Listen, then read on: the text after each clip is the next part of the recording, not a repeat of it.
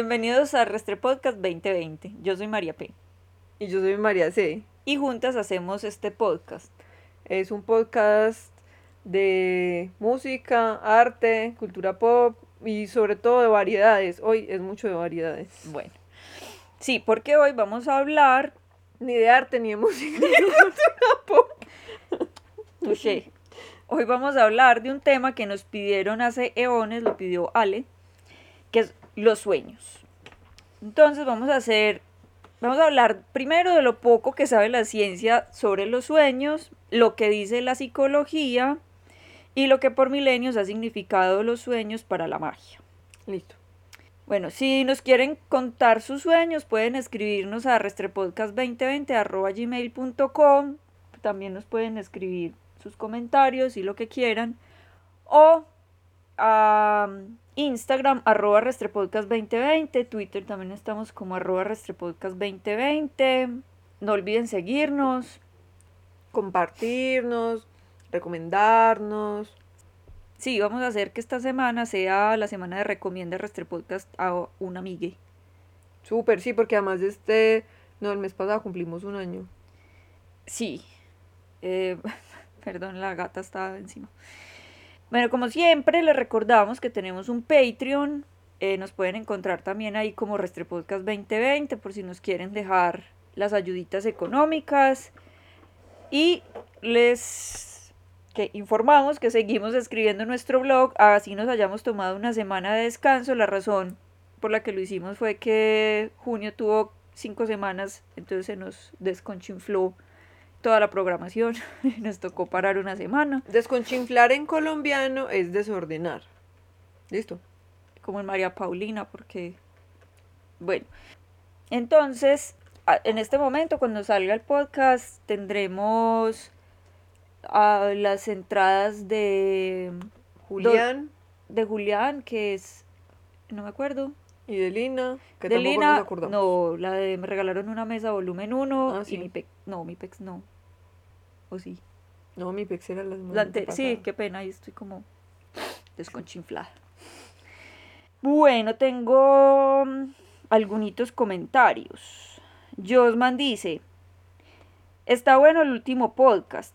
Les faltó hablar de Pío XIV, que fue el ay, que fue el Papa durante la Segunda Guerra Mundial y nunca se manifestó de ninguna manera frente al holocausto nazi. Nos faltó hablar de Mutis, Juan Pablo II, la Nobel de Paz de Birmania, no sé. ¿quién es? No, pero pues es que por eso dijimos íbamos a hacer una serie porque es que hay muchos. Yo le dije, incluso podemos, usted dijo que podíamos hacer una de papas malos, pues.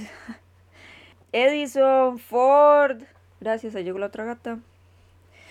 Y nos dice, Disney no sabía dibujar y nos recomienda un documental que se llama La filmografía maldita de Disney.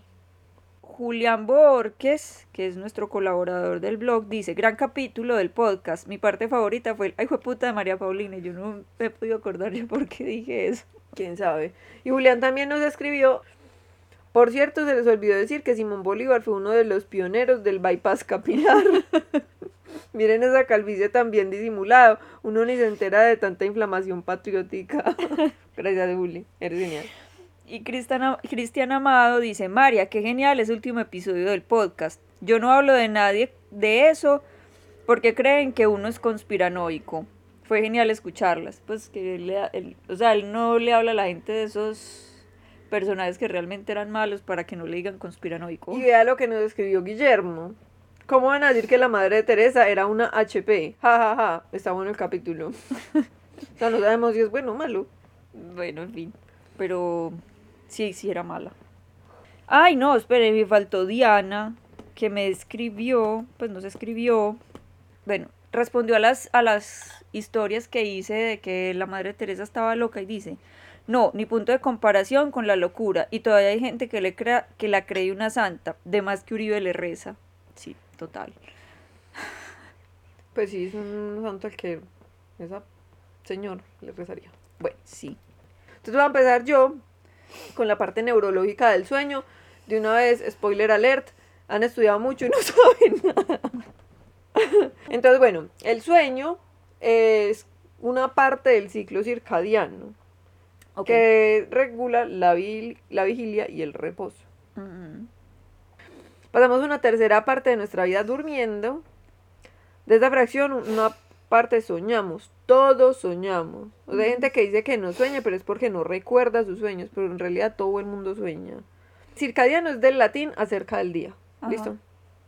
Y al parecer se dieron, como que el- se, se reguló el ciclo circadiano por la evolución de los seres vivos en relación a los ciclos de luz y oscuridad. Por eso, cuando, pues digamos en Alaska, que hay seis meses de día y seis meses de noche, entonces la gente pues tiene un sueño, mejor dicho, ese lugar no está hecho para que vivan los, como los mamíferos y los, Entonces, hay, pero pues, pues por porque hibernan, los mamíferos grandes hibernan. Mm, O, o bueno, sí se adaptaron a eso, pero pues no es como lo normal. No Y- está hecho para la gente tropical. Y por eso en las condiciones lumínicas de la sociedad urbana moderna Sí, hay muchísimos desórdenes del sueño. por la luz. Por la luz De hecho, hay, hay personas que tienen, hay un síndrome de que no sé el nombre, pues leí, pero no, pues no encontré el nombre, que es gente que no alcanza el ciclo, ahorita les voy a hablar del REM, que es el ciclo de sueño más profundo, que es eh, movimiento rápido de ojos. Sí. Y esa gente que no alcanza ese nivel, no duerme, pues como que no alcanzan un nivel tan profundo de reposo, entonces se, su mente se deteriora muy rápido y s- pues se mueren en poco tiempo. O sea, en poco tiempo es en años, pues, pero se deteriora mucho más rápido que una persona que duerme profundamente y tiene ciclos de sueño REM. bueno, e- esos órdenes del sueño, o sea, no solo por los bombillos, porque tenemos mucha luz artificial, sino porque todo el día estamos pegados de las pantallas. Ok. Entonces por eso mucha gente dice como, ay, es que a mí no me da sueño si no está muy tarde. Pues claro, está que el cuerpo ya está súper agotado. Pero en realidad, si no se estuvieran pegados de una pantalla tanto rato, dormirían más temprano. Ay, no, tengo la muy tapada. ¿Qué se va a parar? No. Solamente que va a quedar eso así todo. Bueno, pasa. Eh, bueno, durante el sueño, la glándula pineal secreta melatonina, que es la hormona que participa en una gran variedad de procesos celulares neuroendocrinos, neurofisiológicos y controla el ciclo diario de sueño. Yo siempre pensaba que la glándula pineal era una invención. ¿Por qué? Pues pensaba que, pues no una invención, sino que pensaba que la glándula pineal era como, como los chakras, pues. Pues es que sí hay una magia ahí. Porque de verdad. Pero no, no, o sea, cuando digo que no existía, es como, o sea, los chakras, usted no puede, o sea, usted no le pueden remover un chakra. ¿Sí me Mm. entiende? O sea, no, así, yo pensaba que era así, que no existía, pues como que era Sí, una chakra. figurativa. eso. Un, un órgano figurativo. No, Eso. sí existe de verdad.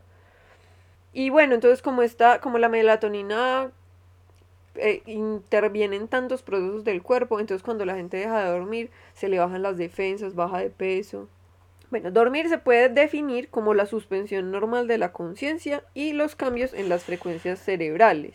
Ah, Porque al contrario de lo que podría pensarse, el cerebro cuando alcanza el REM, que es el REM, voy a seguirle diciendo REM, ya sabemos qué es. sí. Cuando alcanza el REM, tiene como el mismo, el mismo como las mismas son, o sea, la misma actividad cerebral, se reporta la misma actividad cerebral que cuando uno está en vigilia. Hmm, Pero la diferencia es que los músculos no tienen la misma, pues la misma actividad.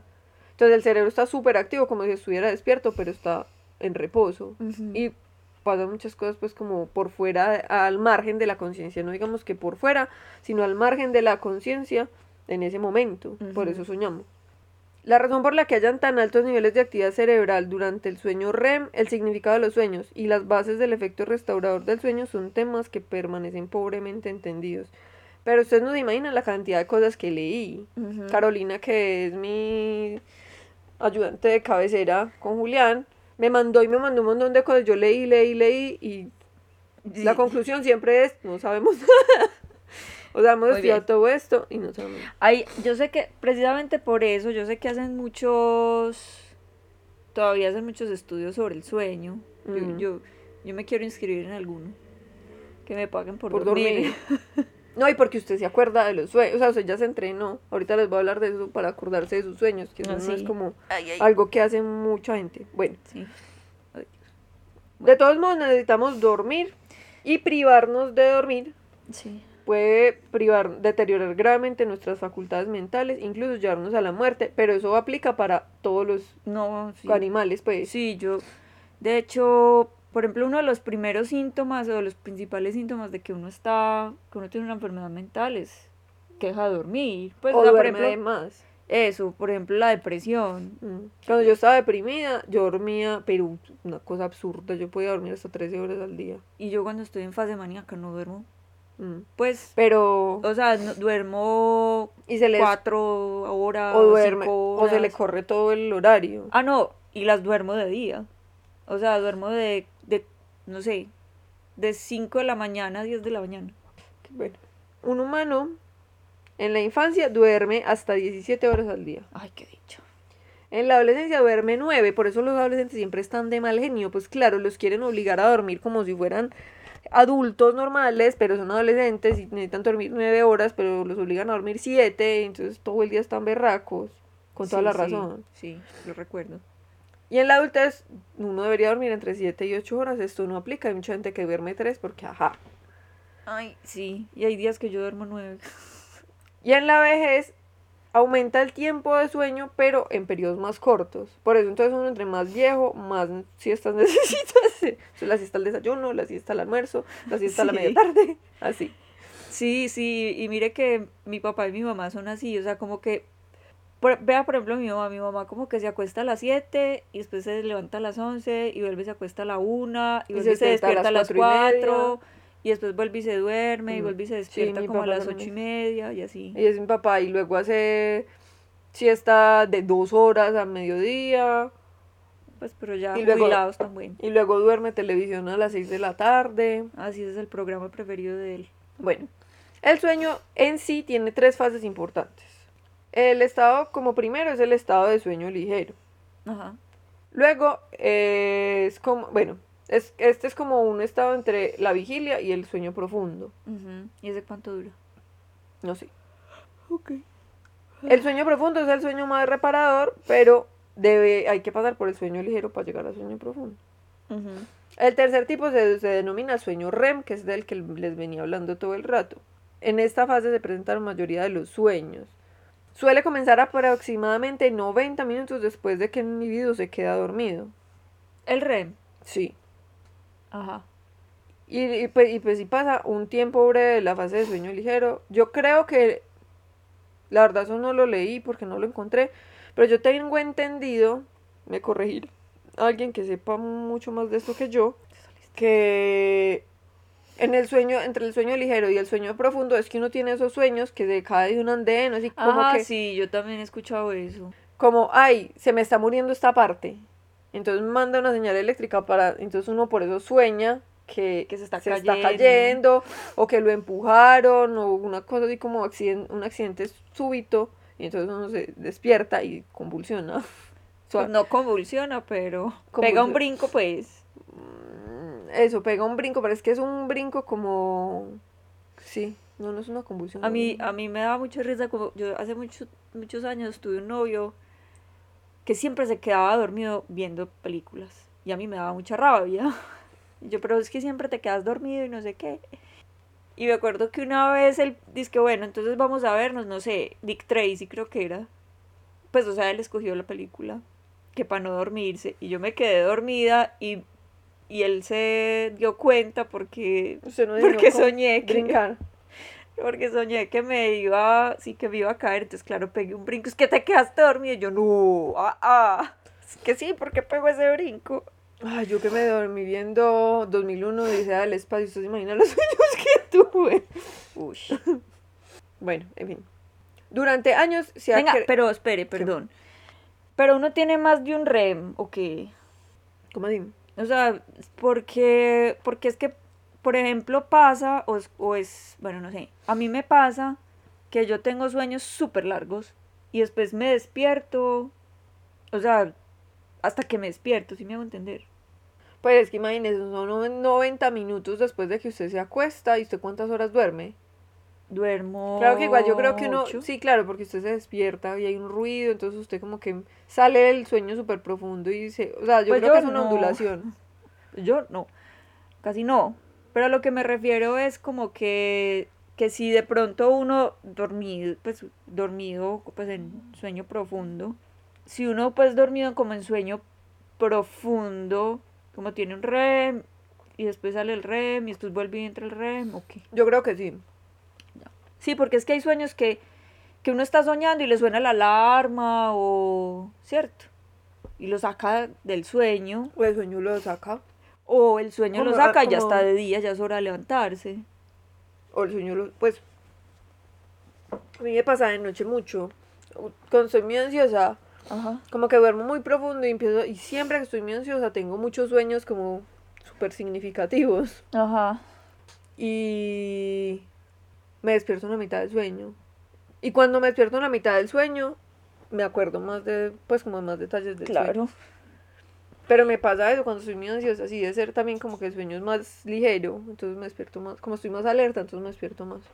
Bueno, el propósito del sueño REM aún no se ha comprendido cabalmente. Como ya les te spoilería desde el comienzo, eso va así todo el rato.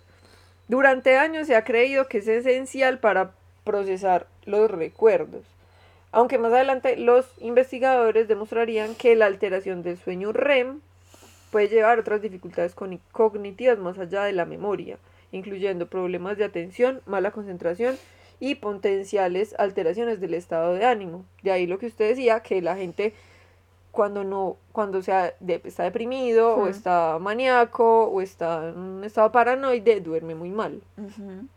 Puede ser que es al revés, que duermen muy mal y como duermen muy mal se les altera como el, el sí, ánimo. no, pues. ni idea, pues. ¿Cuál es la cadena de cau- causalidad ahí?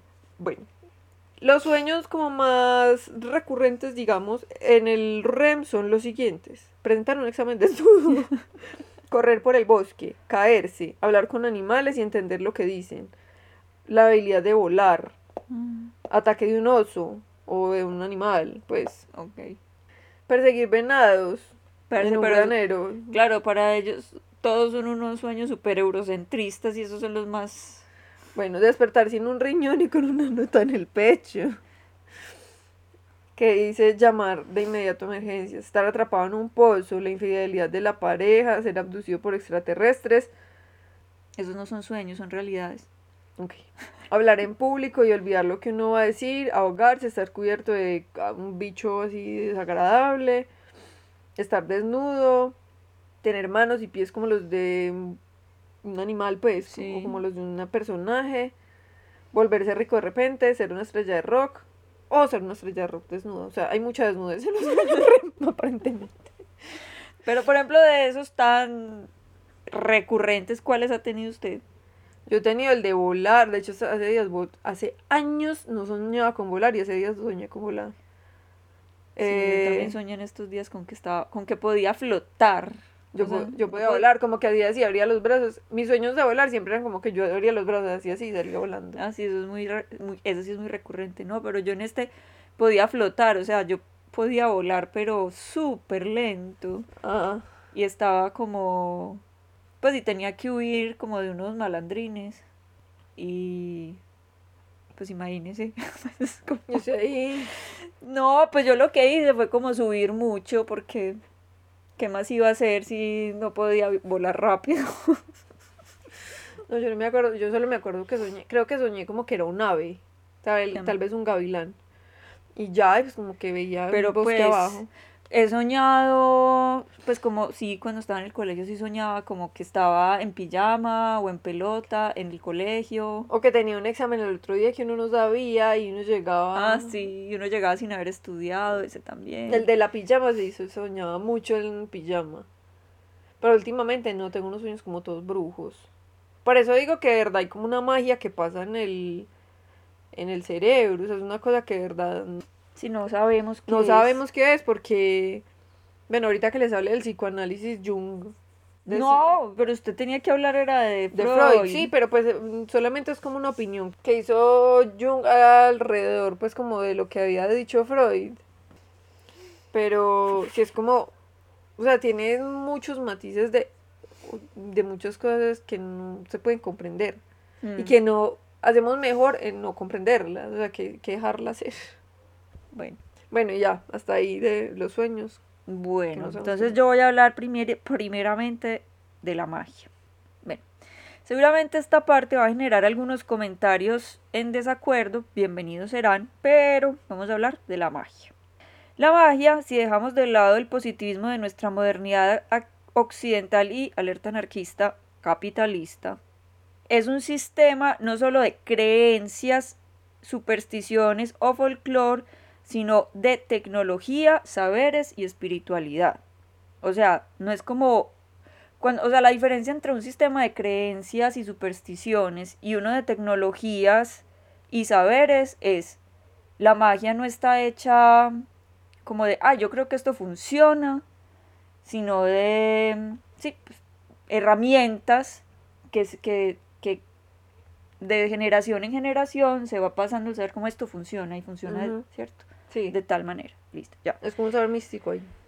ancestral, más bien. Que, ojo con esto, pone en el centro a la naturaleza, no como la gente supone, también por el otro sistema de creencias antiespiritual en el que vivimos, que es el liberalismo o neoliberalismo, que asegura que en el centro de la magia está lo sobrenatural, es decir, la modernidad por allá en el siglo, cuando empezó pues como a instaurarse a partir del siglo 14 o 15, que ahí fue donde empezaron pues como las eh, la quema la quema de brujas era porque, o sea, como que eh, decían como, ah, es que la magia es sobrenatural, ¿cierto? Esa fue como la esa, esa es una de las disculpas, pero realmente es una es un sistema que pone en el centro a la naturaleza también de manera muy respetuosa, pero veía yo pues en un en uno de mis videoensayos favoritos que el asunto es que eso había que desmontar ese sistema porque es un sistema que no es capitalista, o sea, que no es como para yo obtener un beneficio necesito pagar. Entonces, por eso era tan importante desmontarlo. Y por eso uno sabe que cuando uno como que acude a la magia, la persona que le cobra es esa persona está Sí, es no. una persona que no Es un fraude. eso que es un fraude porque le está cobrando porque en realidad toda la yo- o sea uno de mis proyectos tantos proyectos que tengo yo en la vida Ajá. incumplidos es una empresa de brujerías pero brujerías así entonces yo digo como pero yo cómo le voy a cobrar a la gente por estas cosas que están Todo ahí es una empresa. Es un proyecto. Es un proyecto que quiere tener, obtener dinero de ahí para poder hacer cositas y Entonces usted va a ser un fraude. va a hacer un fraude. No, pues por eso no, pues hasta ahí, Bueno. esperando. En todo caso, les voy a hablar de la magia y el rol que juegan los sueños en ella. Lo que todos sabemos de los sueños en la magia es que han sido principalmente usados como forma de adivinación, en los que tanto el futuro como el pasado se manifiestan, ¿cierto? El dato más antiguo que se tiene de la adivinación a través de los sueños es de Mesopotamia, o sea, el- del inicio de la, de la civilización. Pero probablemente estas visiones nocturnas tan vívidas generaban igual o mayor interés entre los humanos de la prehistoria, aunque no tengamos forma de saber cómo las interpretaban. La tradición adivinatoria fue después importada por Egipto y Grecia desde Mesopotamia. En todo caso, a través de los años, per- perdón, a través de los sueños, se podía prever las cosas que iban a pasar. Normalmente eran eventos importantes, o sea, usted no le, pues no le adivinaban como cosas, como ay, pues usted va a seguir trabajando y su vida va a seguir normal, no, sino como eventos, pues como, como, como importantes que generaran algún tipo de ruptura, como coyunturales. Pero no se nunca se han manifestado de manera clara, sino simbólica, por lo que era necesario recurrir a un sacerdote o pitonisa para interpretar los sueños. Esto tanto en Grecia como en, como en Egipto. Entonces habían eh, templos dedicados a la adivinación de los sueños a los que la gente podía pues como recurrir. Los sueños también han sido y son considerados como una experiencia extracorporal. Según esta teoría, los sueños permiten acceder a mundos metafísicos, hablar con los que ya murieron, saber cosas que no podríamos aprender en nuestra vida normal o acceder a otras vidas que tuvimos o vamos a tener.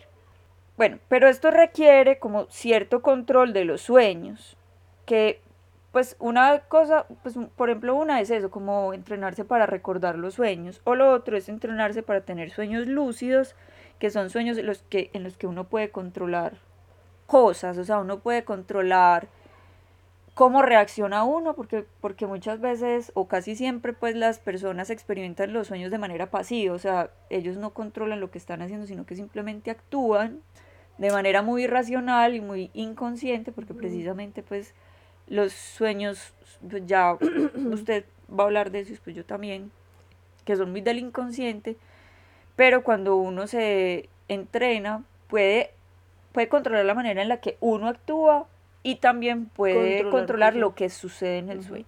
Y la verdad, eso no es un proceso difícil. O sea, yo siempre que escuchaba eso, yo era como, no, eso es una magia. Sí, pero no. Y no. Cuando uno puede controlar los sueños, es más divertido. pues como que hay menos angustia. Si yo, por ejemplo, una vez tuve un sueño súper largo, pero les voy a contar un pedacito. Y es que yo soñé que estaba como en una morgue. Y pues como sí, yo me asusté. Yo me asusté. Entonces yo lo que hice en el sueño fue que apagué la luz y la volví a prender y ya estaba en un sinfín blanco. Pues como donde graban las películas, pero blanco. Sí, yo también soñé, un, día tuve un sueño de acción así, largo. Y yo por allá como, ay, ya me cansé de este sueño. Y ya me fue a soñar otra cosa más tranquila. Bueno, esto también significa que podemos ver lo que va a pasar a través de los sueños porque en los sueños no estamos atados al espacio-tiempo que el cuerpo sí. O sea, según esta teoría, la razón por la que podemos ver lo que va a pasar en los sueños es porque en los sueños se nos manifiesta el, tiempo como, como es. Es decir, esto pues ya son teorías de la física que dicen que el, tiempo no transcurre, o sea, no es una cosa lineal, sino que todo el tiempo está sucediendo al mismo tiempo. Si no me entienden, véanse Dark. Y si no les gusta Dark, pues entonces váyanse a leer eh, física cuántica. Cuántica. Bueno, el caso es que, que la razón, o sea, como que los sueños sí nos permiten una experiencia extracorporal que, que puede ver como hacia adelante y hacia atrás, incluso otras vidas. Entonces podemos explorar las cosas que nos van a pasar en el futuro. Otra idea del pensamiento mágico es que cuando estamos dormidos se bajan las defensas de la mente consciente y del, y, y del intelecto, lo que le permite al pensamiento más intuitivo recoger estímulos que son bloqueados durante la vigilia. Y que es por eso que los dioses y las divinidades o los ángeles o bueno, lo que ustedes quieran creer, se pueden comunicar con nosotros a través de los sueños. Esta explicación de lo que son los sueños ha sido bastante extendida alrededor del mundo en diferentes civilizaciones en todos los tiempos. O sea, eso no es como pues como una cosa de angeólogos del siglo XXI, sino que pues y civilizaciones que en este momento pues claro con el internet pues a cualquier loco se le ocurre algo y se, se viraliza. Pero no, esta es una idea que existe hace milenios y que se desarrolló en lugares súper extremos del globo al mismo tiempo, durante mucho tiempo. O bueno, no, no al mismo tiempo, sino también como separado por muchos años y no hay como explicación para eso. Bueno, en fin. El caso es que para la magia en general, sea antigua, moderna, pagana, ancestral, lo que sea, el hecho es que en los sueños podemos acceder como a un estado mental superior que nos permite entender el mundo de otra manera, entrar a un mundo espiritual, ver las cosas con otros ojos, recibir mensajes, relacionarnos de manera diferente con el universo y sobre todo con lo que hay de espiritual en él. Es otra forma de conocimiento. Hoy todavía, a pesar de todo, sigue muy difundida la idea de que los sueños son premonitorios y que se pueden interpretar o descifrar a partir de, de, códigos muy estrictos, como decir que si uno sueña que alguien se muere es porque uno se va a ganar la lotería y cosas así. Yo en ese aspecto como que no soy tan crédula, yo siento que si bien sí hay mucho espiritual y psicológico en los sueños, la capacidad premonitoria pues no es como tan así, o sea, como, como que yo soñé que me iba a casar, entonces es que me voy a morir. No, pero em, yo no sé si usted va a decir esto de Jung. Sí, Oh, no. más bien como que se nos da. Yo creo que más bien es como que se nos manifiestan cosas que cogemos con la intuición, pero que con el consciente descartamos y luego el inconsciente las pone de manifiesto. Como cuando es- yo estaba haciendo los primeros libros que ilustré, que soñaba casi diario que me perseguía un lagarto gigantesco. Y era que el editor de los libros, un tipo que es absolutamente horrible, con el que es imposible trabajar y me estaba haciendo la vida un mierdero, se llama Lizardo. Lizard, es un reptiliano. Lizard O, probablemente. Entonces, claro, yo todos los días soñaba con un lizard que me Claro. perseguía y que me iba a matar. No, y, y- y, mm, yo me acuerdo que yo soñé una vez eh, hace un año y medio, digamos, Sí. con, el, a- con un árbol que estaba muy en un parque muy lindo y el árbol estaba como casi hecho chamizo, pues como un árbol muerto casi. Y yo le conté a usted el sueño porque además me acordaba muchos, muchos detalles. Y entonces el sueño, supongo que en el psicoanálisis el árbol significa la, pues como... Hay el- varias, varios El significados. árbol genealógico y... Sí, puede significar la familia, puede tener un significado como de vida. Ajá. Y me acuerdo como que usted me dijo, tal vez usted está sintiendo como que usted ya no, no va a ser mamá, o sea, usted no va a procrear. Y era, o sea, lue- luego de tiempo tomé la decisión pues de cerrar la fábrica de bebés y no tener bebés. Pero también luego me puse a pensar, eso es una decisión que yo tenía tomada desde mucho antes de cualquier cosa. O sea, yo siempre quise ser mamá, pero siempre quise ser mamá antes de los 35. Y dije, si después de los 35 ya no voy a ser mamá. Y pues eso era como una cosa que yo sabía, que yo ya había planeado, que yo ya todo, pero el sueño me hizo como... Consciente de eso. Eso. Mm. Sí, sí. O sea, no fue como premonitorio, sino esclarecedor.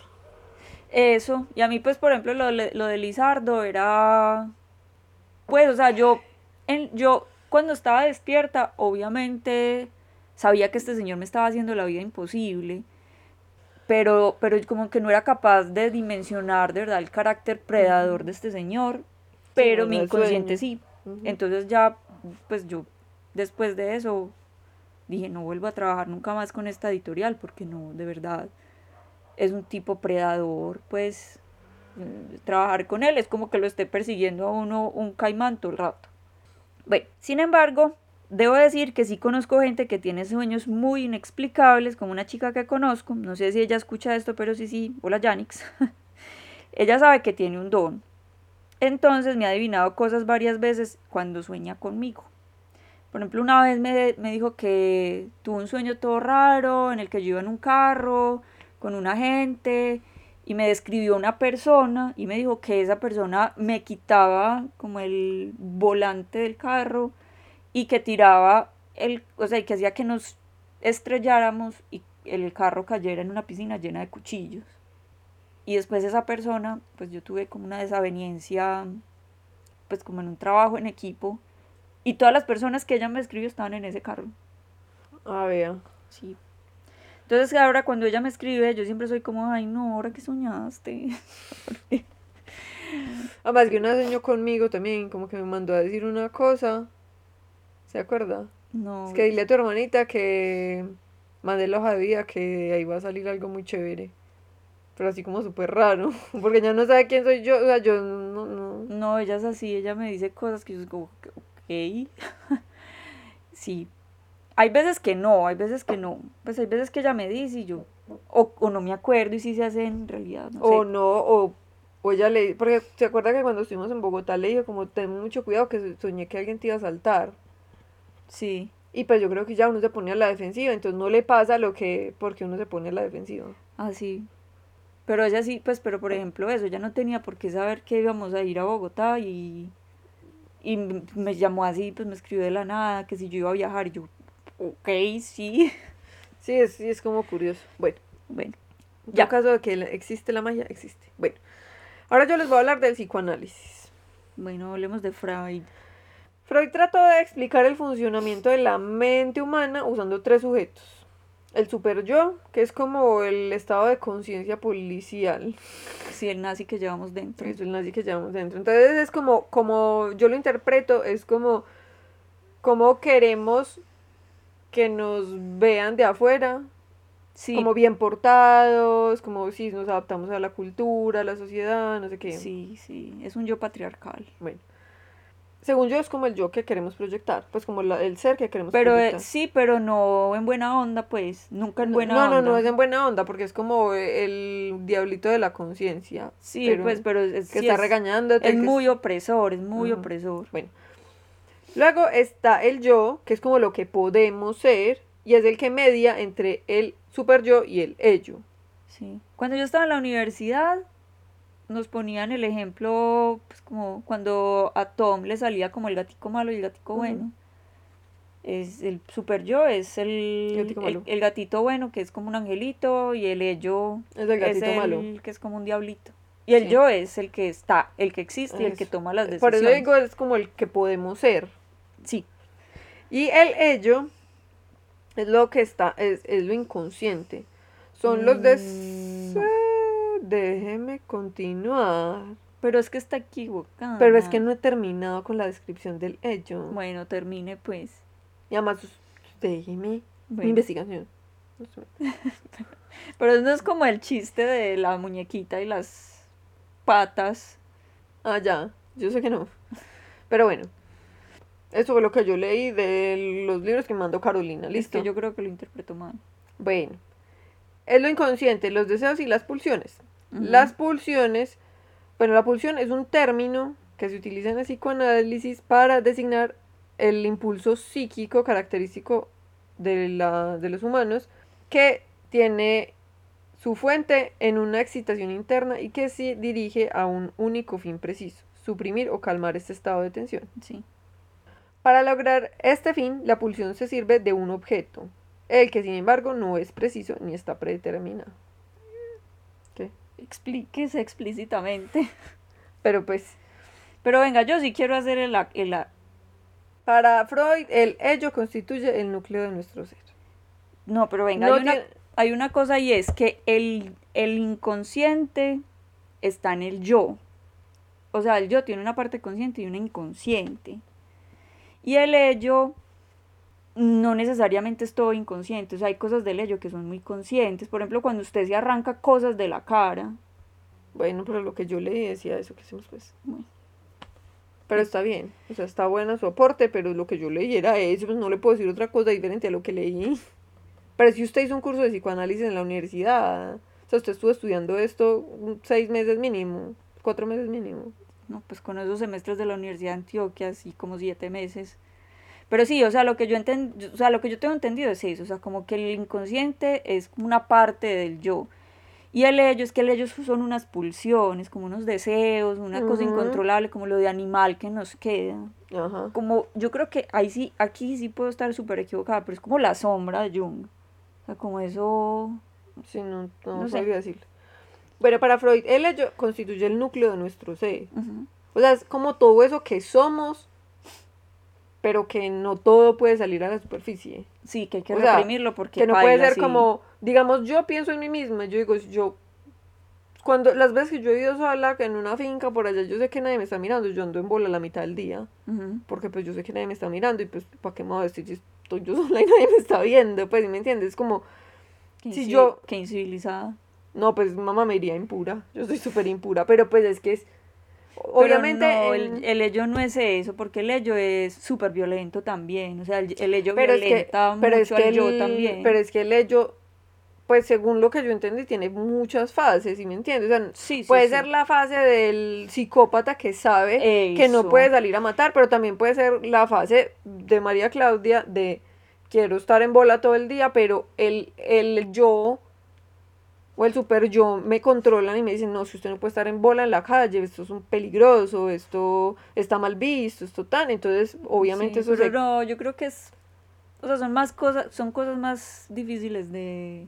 Bueno, ¿Cómo se dice?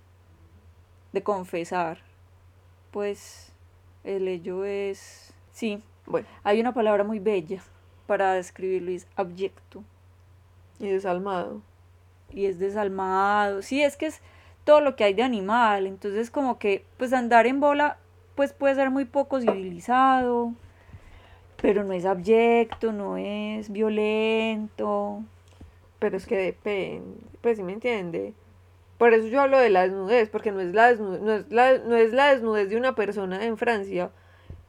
¿Sí me entiende? Como que en- yo tengo entendido pues que los europeos son gente como más relajada con la desnudez, tienen mucho menos tabú alrededor de eso. Pero es la desnudez de una persona que creció en una casa con una mamá súper, hiper, mega, recontra fanática religiosa. ¿Sí me entiende? sí, pero yo sigo pensando que es Bueno, Vea, ¿sabe que, sabe que sí es muy de ello? Como desearle la muerte a Uribe, por ejemplo. Decir, si yo tuviera ese señor, o sea, si yo fuera la señora de los tintos en esa casa, le enveneno el tinto. pensamos lo mismo. Pues como, no, pues obviamente yo no le voy a dar un tiro porque no se lo merece, pero Le enveneno el tinto, sí. Entonces ese, eso, por ejemplo, sí es más bueno. Está bien. difícil de confesar. Según Freud, el ello no tiene contacto directo con el mundo exterior. No lo dejamos. Ajá. Y, y pues es. se- sería como inalcanzable para nosotros, pues para, para cada uno, si no fuera por la mediación de el yo, que es como Ujú. ahí el que es el, el puente, ¿cierto? Freud considera que las pulsiones están conformadas por dos proporciones, por, ah, por, pro- ay, Dios mío, está conformada por diferentes proporciones de lo que él considera las dos fuerzas primordiales, el eros y el tánatos, que es el eros pues es lo sexual y el tánatos es lo- la, La muerte, muerte. ¿cierto? Y pues la única meta de esas pulsiones es alcanzar la satisfacción. Ujú. Los sueños entonces son manifestaciones de lo que está en el inconsciente y que en la vigilia el yo y el super yo mantienen a raya. Por eso se usa como una herramienta terapéutica en el psicoanálisis. Pero según entonces, según eso entonces es como puro ello, o sea, la los sueños. Pues según lo que yo entendí, sí. Pues para Freud. Para Freud. Obviamente, sí, sí, sí, para Freud. Obviamente todo esto es Freud, además que él mismo se contradice. Sí, sí, sí, sí, es que Freud es muy axiomático en ese sentido. Sí, eh, vea, él dice, desde el comienzo él consideró que los sueños son una forma particular de pensamiento que se manifiesta en imágenes y vinculado al proceso primario y el pensamiento concreto infantil, porque acuérdense que el todo lo lleva a la infancia. O sea, si usted Sí. come mucho es porque usted tiene... Porque la dejaron morir de hambre en la infancia. o porque la mamá no le dio teta. Pues, Sí, eso. co- Cosas así. Pero en 1933, luego matizó esta afirmación porque cambió de parecer y Ah, hablaría pero- de un, entre comillas, intento de realización de un deseo reprimido. Ah, sí, sea, ya eso es lo que, y eso es lo, o sea, la cultura pop coge solamente eso. O sea, siempre es como, ay, sí, los sueños son deseos reprimidos.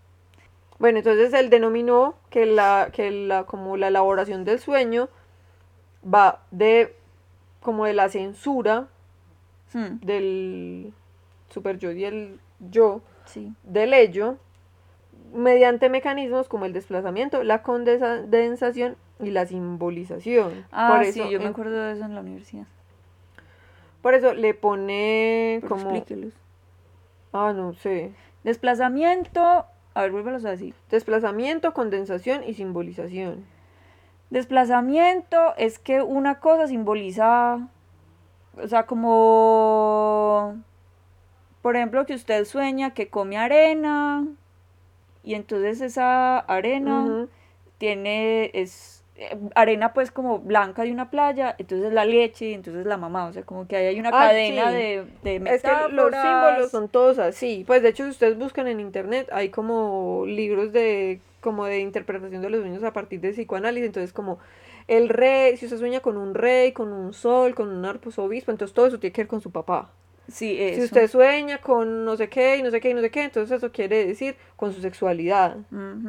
Pues to- todo está así, pues que además a mí me parece súper difícil porque insisto, culturalmente somos tan diferentes como el sueño de los venados. O sea, uno no sueña No, con uno no venados, sueña uno con nunca venados ve porque nunca hemos venados. visto un venado. Exacto. Aunque aquí sí hay venados, pues en, la, en Sudamérica. Claro, pero es que usted no tiene la familiaridad Pero, con un venado que exacto, tienen no, allá. no, porque los venados aquí son muy difíciles de ver, pues. Actualmente se reconocen los sueños con funciones comunicativas y funciones defensivas. Entre las comunicativas están la expresión de la ansiedad y las defensas de la dinámica y la estructura mental. Usted, no, o sea, usted, las cosas que ha leído, la mitad es como el hijo del chico crush, pues yo sé, que está intentando decirme algo. Pues, o sea, como que en la- cuando el sueño quiere ser comunicativo, o sea, quiere comunicarse con el, las fases superiores del yo, del Sí. ser, Sí, entonces usa, ah, espere que me perdió, como expresar la ansiedad, entonces la defensa, pues como las formas de defenderse de la ansiedad y las dinámicas de la estructura mental. ok. Se, se quedó igual sin saber nada. Entendí bien, bien poquito, pero hágale, continúe. Bueno, y pues en terapia los sueños pueden expresar también elementos de progreso e integración que el paciente, pues, o sea, como que el consultante en psicoterapia no, no logra ser conscientes porque es demasiado difícil, porque es un trauma que lleva guardado mucho tiempo, entonces no es capaz como de sacarlo, pero, pero ahí está, como procesándose, entonces los sueños como que se comunican, pues, con Sí. el con, con el consciente, con el subconsciente a través de los sueños. Pues como que, que Es inconsciente. por eso los sueños tratan de comunicar, están en el inconsciente y tratan de comunicarse como con los estados más conscientes, pues. Es que dijo subconsciente. Por e- es que no sé por qué, no sé qué hay en medio del inconsciente y el consciente, el subconsciente. ¿no? Preconsciente. Al preconsciente, gracias. En la preconciencia. bueno. Ya, entonces el sueño para el psicoanálisis simplemente como que representa un montón de símbolos que, que quieren como comunicarle al ser cosas que están pasando bajo la superficie todo el rato. Pero son como, como una cuestión del ello. O sea, el ello está mandando mensajes y el inconsciente Ajá. está mandando mensajes. Pero entonces eso, como que el ello es esto. Y el ello le manda mensajes al inconsciente y el inconsciente lo traduce en símbolos, pues. Ujú.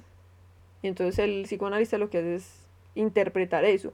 Pero luego Freud dice que no, como que la interpretación no puede ser, porque entonces la interpretación es como que le pone un halo de misterio. Es una cosa más loca, porque ese señor, como dice una cosa, dice la otra, pues. Yo lo que recuerdo, sí, es que no, o sea, como que más o menos él decía como, creo, que finalmente el man como que dijo a lo último como que el sueño era lo mismo que la... mm, Ay, ¿cómo es que se llama? Co- Como, como eso que uno habla ahí automáticamente y va hilando una idea con otra y... Improvisación, No, eso tiene otro nombre. dialéctica. No. Él le puso un nombre a eso. Ah, no, no idea. O sea, que era lo mismo que uno ir hablando y hablando y hablando, pues en la sesión y listo. Sí, el psicoanálisis de verdad, pues Bueno. mis respetos a los psicoanalistas, pero el psicoanálisis es como, no sé, no es mi tipo de terapia, de psicoterapia. Bueno. Me parece más importante que lo confronten a uno y que le ayuden a armar cosas, porque además hay cosas que uno no logra darle forma si no tiene el otro que le responda. Mm, Sí, pues hay de todo para todos. Afortunadamente, pues un, un siglo después. Bueno, entonces a mí me tocaba en la psicología, pero pues aclaro a todos los psicólogos y psicólogas que nos escuchan que pues solamente voy a hablar de Jung, porque la psicología pues es demasiado vasta como para hablar de ella solamente 10 minuticos. Bueno, entonces eh, me voy a concentrar en las teorías de Jung, pero por favor nadie me vaya a nombrar a Jordan Peterson porque me da una úlcera. Los que, sabe, los que sepan quién es eh, Jordan Peterson van a entender por qué lo nombré. Bueno, entonces, Jung tenía la teoría que en el mundo, o sea, tengo que ex- Deberíamos explicar. decir por qué odiamos a Peterson. Sí. En resumidas cuentas, pues es un no- hombre blanco, privilegiado, que... que es machista, que es racista y que es junguiano. Y que no sabe nada de Marx ni no sabe nada de, filosofía, pero se le quiere igualar pues como a los filósofos. Y, y por eso nos cae mal. Por eso, sí. Pero no, pues, o sea, que sea un académico regular no lo hace, pues, como digno de, de que sea, pues, como que no me va a dar una úlcera porque sea un académico regular. Así sea muy famoso, pues, en YouTube. A mí, lo que me, a mí lo que me disgusta es... Sale a dar discursos de autosuperación de vestido pues no, como de marín, es como, venga señor, en serio. No, y, y pues y como que con esos discursos de autosuperación, entonces es, ¿cómo se dice? Eh, pues como que intenta legitimar el machismo, intenta legitimar el racismo, es como, parce, no, pues no. Entonces, pero no. Aquí no está bienvenido. No, así sea Jungian. Bueno, entonces, Jung tenía la teoría que en el mundo premoderno existían ideas o símbolos psíquicos, pero no en el sentido pues que pueden adivinar el futuro, sino que tienen una energía mental, o sea, que son como de carácter mítico mágico, ¿cierto? Que habitaban en la mente de los humanos de manera muy natural, pero que al entrar en la edad moderna fueron desplazados por explicaciones racionales que aunque son muy adecuadas para explicar el mundo físico, no nos dan ningún confort espiritual ni psicológico. ¿Sí me entendió? Sí, es como el chico crush otra vez, pero ahora ya para acá. Ahora yo soy Marlene. Bueno, entonces, todo el tema de que irónicamente, entre más racional es el mundo, o sea, entre más sofisticadas son las explicaciones que tenemos del universo, más desvinculados estamos del cosmos, más violentos y psicóticos somos, más necesidades cubiertas no tenemos, y por eso pues es que tienen como tanto éxito las instituciones cristianas el día de hoy, pues si usted se pone a pensar es como, venga, ¿por qué tienen tanto éxito los cristianos si se supone que somos eh, un mundo como ya tan cientifista y tan positivista? Y bueno, pues precisamente por eso. Ya enseguida les voy a dar pues como ejemplos, yo creo que para que me entiendan mejor. El ejemplo es pensar el bosque o monte, como decimos en Colombia, que es un término mucho más lindo porque el bosque es como europeo. Sí, el monte siempre como que le hace uno una imagen de un bosque muy desordenado como los bosques tropicales, como lleno de plantas de muchos muy diferentes, todos colores diferentes, tamaños diferentes. Es que eso era lo que iba a decir. El bosque es como si fuera ordenado y silencioso, mientras que el monte es impenetrable, desordenado, bulloso y se lo puede tragar a uno. Ay, sí. En todo caso, según esta teoría, el monte es para la ciencia, o sea, para la modernidad, una serie de categorías taxonómicas vegetales, animales y fungi en un sustrato que es la tierra que tiene unas características químicas, ¿cierto?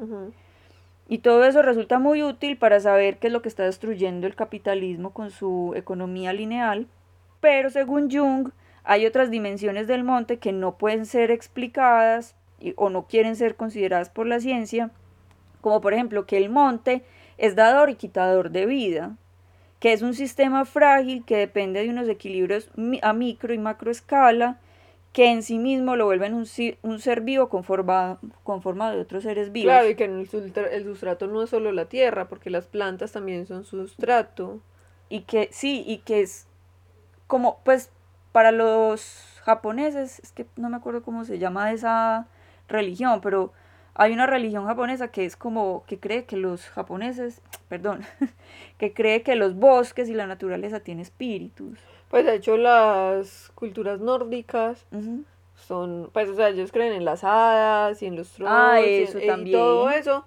Son los elfos y todo eso son espíritus del bosque básicamente. Entonces todo lo que acabo de decir, o sea, ok, o sea, el espíritu del bosque o pensar que el bosque tiene conciencia, que es un ser vivo o que hay seres mágicos que lo habitan, esas son las ideas mágico-místicas de las que yo estaba hablando, que fueron desplazadas por explicaciones, entre comillas, racionales, pero esos son más bien cientifistas. Entonces, todo esto para explicar qué es un símbolo psíquico o una idea psíquica, ¿cierto? Que lo importante acá es que esas ideas tienen una energía mental. ¿Qué quiere decir eso? Es que le despiertan a usted como unas emociones muy, bueno, a usted y a todos los seres humanos les despertaban unas emociones como muy viscerales, ¿sí? Vea que las, las hadas no eran necesariamente buenas. Entonces les- la gente les tenía miedo, Pues y les tenía respeto. como- Cualquiera. No, porque es que ya las volvieron buenas y las endulzaron como casi todo. Ah, pero, en- pero pues originalmente eran seres, pues sí me entiende, como, Como el monte.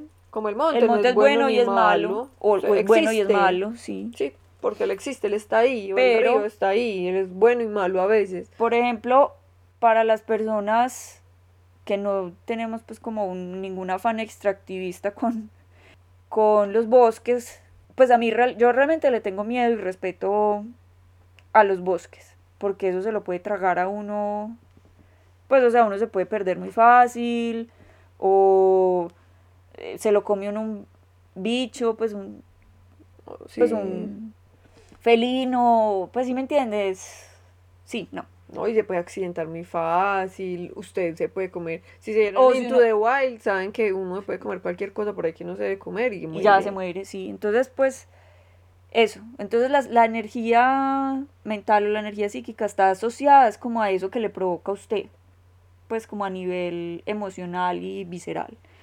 El caso es que la modernidad capitalista, eh, pues nos ha ido como quitando eso, como esos sentimientos y esas emociones, y ya no entendemos muchas cosas porque estamos muy desconectados del cosmos o de la espiritualidad o como le quieran llamar.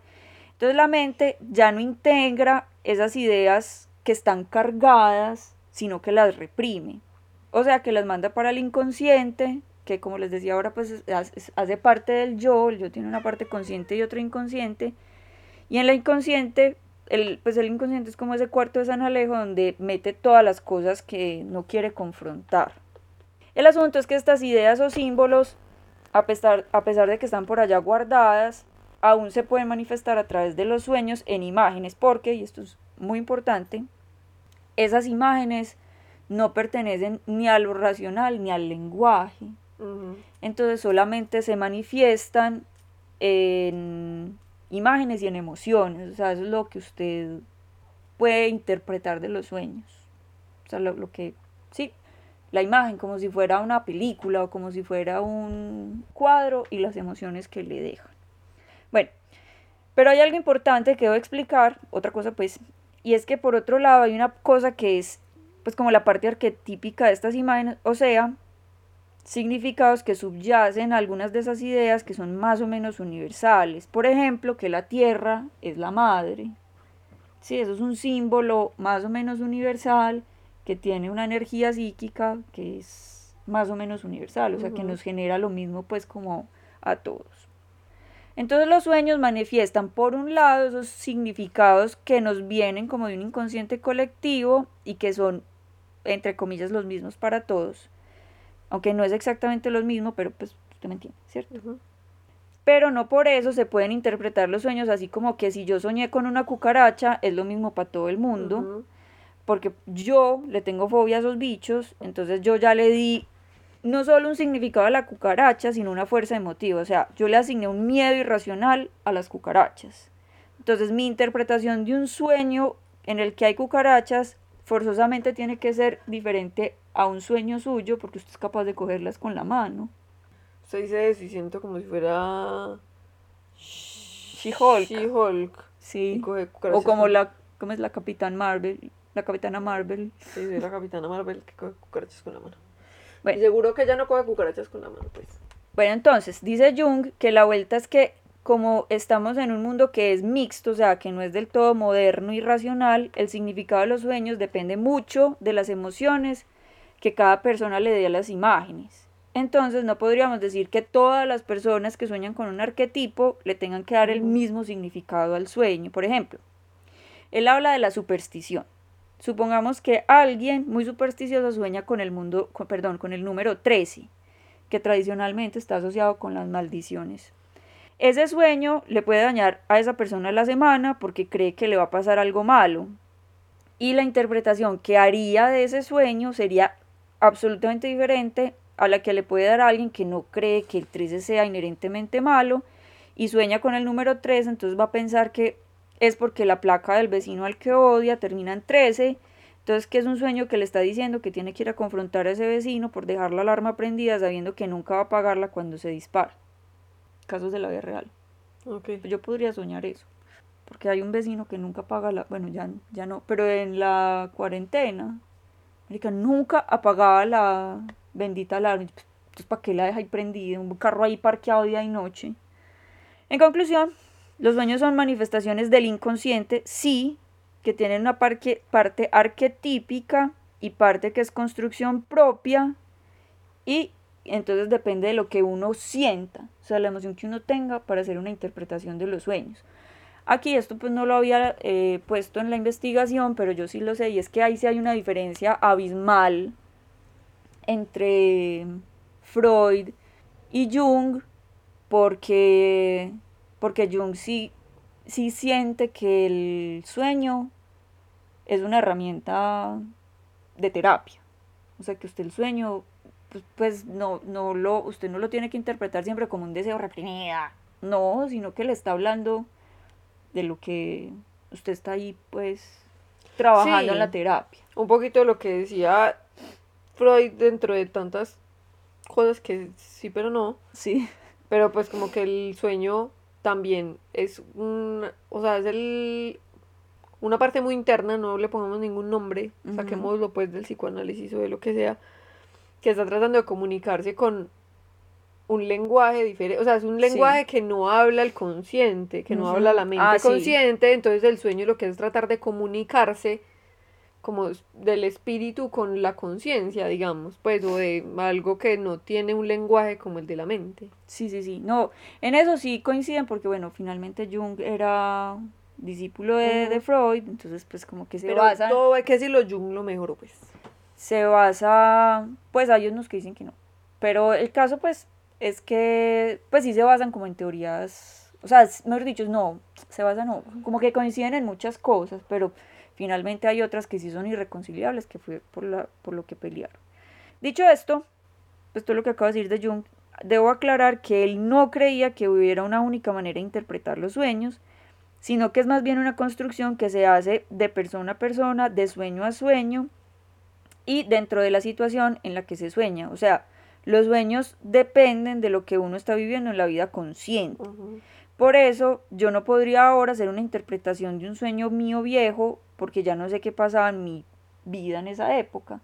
Y de hecho, él decía como, cuando uno se mete a interpretar un sueño, lo único que puede tener como claro, o como la única intención que uno puede tener es que no va a entender nada, ¿cierto? O sea, no llegar como con ningún tipo de creencia así como pues como ninguna sobradez, como con ninguna soberbia de que yo sé cómo, o sea, de yo sé cuáles son los arquetipos, entonces yo voy a ser capaz de desentrañar este sueño y saber qué significa, porque pues lo más probable es lo que lo que usted acaba de decir, como es un son lenguajes que no habla entre comillas la mente, entonces se pierde un montón de cosas y hay cosas que uno finalmente pone en el sueño que no está ahí, ¿sí me entiende? Como interpretaciones que son más proyecciones de, uno que cosas que realmente estaban ahí. De todas maneras, a mí me gusta mucho interpretar sueños, no, no tanto como, pues por ejemplo, cuando usted me dijo eso, pues yo le digo lo que creo, no porque crea que yo estoy en lo cierto, sino porque me gusta interpretarlos como si fueran cuadros. Pues como hacer ese proceso que se hace con los cuadros, como una interpretación iconográfica, iconológica. Claro, pero, los es- pero eso me parece que es un ejercicio bacano porque muchas veces pasa como que yo leo, no sé, como voy a buscar en internet qué significa una soñé con un pavo real. Y fui y soñé, como busqué qué significaba soñar con un pavo real. Y entonces a veces uno dice como no, esto, obviamente eso no significa. Pero hay veces como que Sí, a uno sí. le dan una respuesta y uno dice como ve, esto sí me suena. O sea, me, me suena que mi sueño va por aquí. Claro, como cuando uno siente que toca un botón de certeza, por ahí va la cosa. Entonces es bacana la interpretación porque pues no es una ciencia exacta, pero es una cosa que puede ayudarle a uno como a... Sí, y yo casi siempre cuando la gente me dice, eh, ¿qué significará este sueño? Yo le digo lo que creo. Es más como para que la gente arranque a preguntarse cosas que quedarse como, ah, sí, significa esto. No, pues, bueno, entonces les voy a compartir. Ah, bueno, entonces usted decía ahorita que sí, que yo ya me entrené pues para acordarme de los sueños. Yo me acuerdo de todos los sueños que sueño todos los días. Entonces yo no los no los escribo todos, sino solamente los que o me parecen muy chéveres o me dejan una impresión muy profunda, pero no todos porque pues yo todos los días sueño y todos los días me acuerdo lo que sueño. Pero entonces todo el mundo sueña todos los días. Pues. pues sí, pero que yo me acuerdo todos los días. Pero entonces les voy a leer un sueño viejo, ahí como ñapa, porque yo tengo sueños muy raros, muy chistosos, pero entonces este es súper viejo y no soy capaz de interpretarlo porque no me acuerdo qué estaba pasando en mi vida. Esto fue en mayo 16 del 2019. Mm. Soñé que me había ganado una plata, no sé cómo. Creo que era robada y tenía que cuadrar con otra gente cómo la íbamos a guardar y a gastar, pero nadie me ponía cuidado, entonces yo decía que para que supieran, ya había decidido dejar parte importante de esa plata con alguien de confianza fuera de mi casa, o sea, con usted. Entonces aparecían Manizales en el cuarto de un hotel con una gente que ya había hecho el checkout, pero seguía en la habitación. Yo me daba cuenta de que no tenía nada de equipaje y que por todos lados habían botellas de champú, jabones, acondicionadores, cremas, sino que todos eran de hombres, menos una sola crema. Yo pensaba que no importaba porque finalmente iba a estar ahí solo un par de días y me echaba la crema en la cara, que la crema pues que era de mujer, pero era muy grasosa y me dejaba una capa horrible que me tocaba lavarme con agua. Ahí me acordé que yo tenía mucha plata y podía comprarme lo que quisiera, entonces salí a la calle. Iba bajando por una calle, obviamente Manizales, entonces iba bajando, cuando en la esquina vi a dos señores que estaban cortando el prado con machetes, cuando uno le dio un machetazo al otro accidentalmente. Para ese momento yo ya estaba con usted y le preguntamos al señor que no estaba herido que qué hacíamos y nos dijo que llamáramos una ambulancia. Entonces salimos corriendo y nos metimos a una tienda a llamar. Yo le decía a usted que llamara mientras yo iba a ver si alguien nos ayudaba y justo en ese momento me di cuenta que estábamos en un hospital de la Cruz Roja. Entonces yo le decía que no llamara, que ahí mismo podíamos pedir la ambulancia. Entonces nos acercábamos a la recepción y decíamos que había un señor herido, que le habían dado un machetazo en la espalda. La señora nos dijo que esperáramos la ambulancia a la salida para indicarle dónde estaba el señor. Primero salía una, pero no era la del señor, sino que iba para otra parte. Luego salió una gris que tenía un logo del IMPEC, que era la del señor. A mí me parecía súper raro, pero igual intenté decirles por dónde era, pero ellos siempre se metían por el camino que no era, y yo tenía que gritar desde la esquina, entonces se devolvían, pero agarraban por el lado equivocado, y no paraban ni bajaban los vidrios de las ventanillas, entonces solo les podía hacer señas, y ellos nunca entendían, entendían bien, así que no llegaron nunca donde el señor. Ok. Para los que no son de Colombia, el IMPEC es como la como la institución de las cárceles. Como la institución de las cárceles, pero como la policía de las cárceles, pues. Eso. Y ya. Ok. No sabemos qué está significa ese sueño, está muy raro. No, pues es que mis sueños son así. Ya, entonces, muchas gracias por escuchar mi sueño. ok, muy bien. Bueno. Yo también he tenido, pues, que mis sueños nunca son tan divertidos. Ese de acción, que cuando me cansé dije, ah, ya no quiero soñar esto y me puse a soñar otra cosa. No, a mí me pasa mucho, por ejemplo, que yo estoy en la mitad de un sueño y yo como, ver un momento, yo antes estaba soñando otra cosa y me devuelvo al otro sueño si es mejor. Ah, yo no sé, yo como que paro de soñar. Sí me ha pasado dos cosas muy raras y es que sueño que me matan y me muero. Ajá. Pues, o sea, normalmente cuando uno sueña que uno se muere, se despierta. Pues, normalmente uno se despierta, pero yo no me desperté. Sí, entonces soñé esa vez que dos veces soñé que me moría. Y me morí en los sueños. y como que yo, ay, descansaba y quedaba ahí en el necto. Una vez soñé que me cortaban el cuello. Uy. Y sentía así como el, la sangre caliente. Y cuando eso estaba saliendo de una relación muy súper horrible, pues estaba así como ya que pues de hecho yo terminé esa relación porque dije, si yo no termino esta relación yo me voy a morir. O sea, no, no me voy a dejar morir. Me voy a dejar morir de hambre. Y entonces, ya. Y la otra vez, no me acuerdo por qué, pero también soñé así. No, yo sí no me he muerto en los sueños. Pero bueno. Bueno, ya. Hasta aquí fue los sueños. Este video fue muy raro porque todo es muy raro. Como siempre, uno mm, lo más seguro es que quién sabe y no se sabe nada. Aunque han estudiado mucho. fue una gran confusión.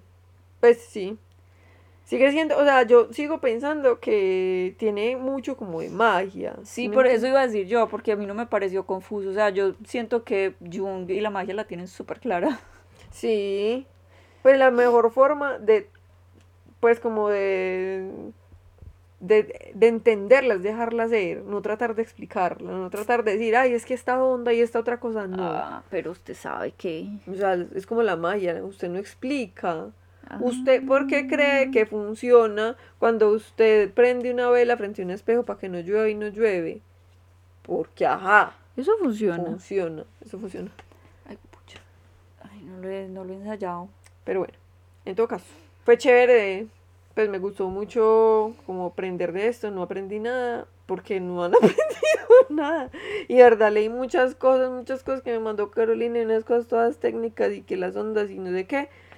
Pero pues en realidad todo se, para mí todo se reduce a la magia, a lo mágico que es la mente, a lo poderoso que es la mente, como esos... Pero Eh. vea que aprendió el ello y el super yo. Bueno, sí, no, pues aprendí también muchas cosas y fue muy chévere, pero es también un poquito raro. Y pues no sé si es la facilista, pero a mí sí me parece pues como que la magia hay que darle el lugar que es. Y el lugar que es es abrazarlo y Sí. creer y dejarlo ser, porque bueno, me- O, o aún si no uno cree, es como pues existe, está ahí por existe, ahí. está ahí, yo no lo, no lo creo, mm, pero tampoco lo entiendo. Sí, y no pretendo tampoco. Bueno. Bueno, ya saben que si nos quieren comentar, contar sus sueños, eh, quieren pedir una cita para una interpretación de sueños de María P, nos pueden escribir al correo, al Instagram. Eh, También si nos quieren contar la interpretación de mi sueño, los, sería les, muy divertido. les leo.